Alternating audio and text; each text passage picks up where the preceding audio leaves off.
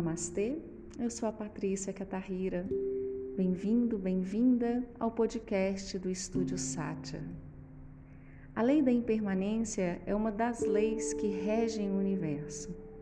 É devido a esta lei que tudo se transforma, que tudo evolui, não apenas na natureza, mas em nós mesmos, porque nós estamos em constante mudança, nos adaptando, recriando, aprendendo num movimento que é contínuo. Até quando nós não estamos fazendo nada, as nossas células e os nossos neurônios estão morrendo para que novos possam nascer.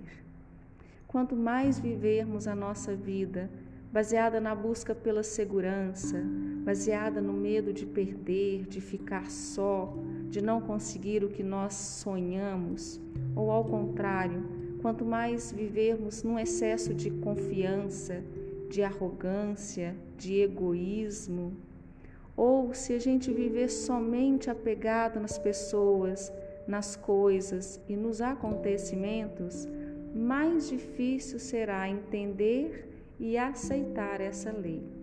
Aliás, o apego, a aversão e o desejo são as raízes do sofrimento humano. O apego e a aversão, eles nos aprisionam, fecham horizontes. O desejo, ele é insaciável. Nós somos seres da falta, como já dizia Freud. Nós estamos sempre em busca de algo. É num ciclo vicioso que não tem fim. E esse desejo é o que nos movimenta, é o que nos motiva a buscar, a correr atrás.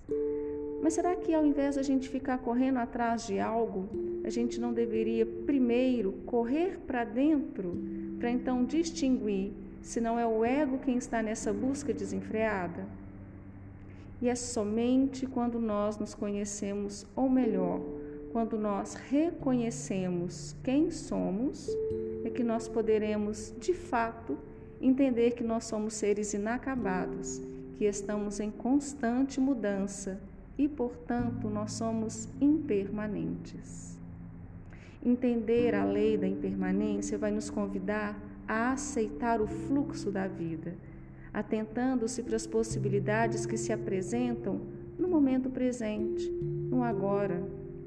A lei da impermanência, ela não nos sugere estagnação ou acomodação, pelo contrário, ela nos ensina a observar o movimento contínuo do universo para que possamos entender a mensagem, entender o ensinamento daquilo que se apresenta. Assim, tanto o sofrimento quanto a alegria, tanto o ganho quanto a perda, eles têm o seu papel. Conhecer a lei da impermanência nos ajuda a entender por que, que certas coisas acontecem. De tempos em tempos, o nosso mundo enfrenta acontecimentos que ficam registrados na história, modificando a história. É o que nós temos vivido agora com essa pandemia. E o próprio vírus, ele já sofreu mutações. Nós sofremos mudanças com essa experiência. Se a gente vive apegada apenas ao lado negativo, por mais que sejam reais e doloridos, se não mudarmos, se não reagirmos, se não fizermos diferente, a gente está indo contra essa lei universal que é imutável.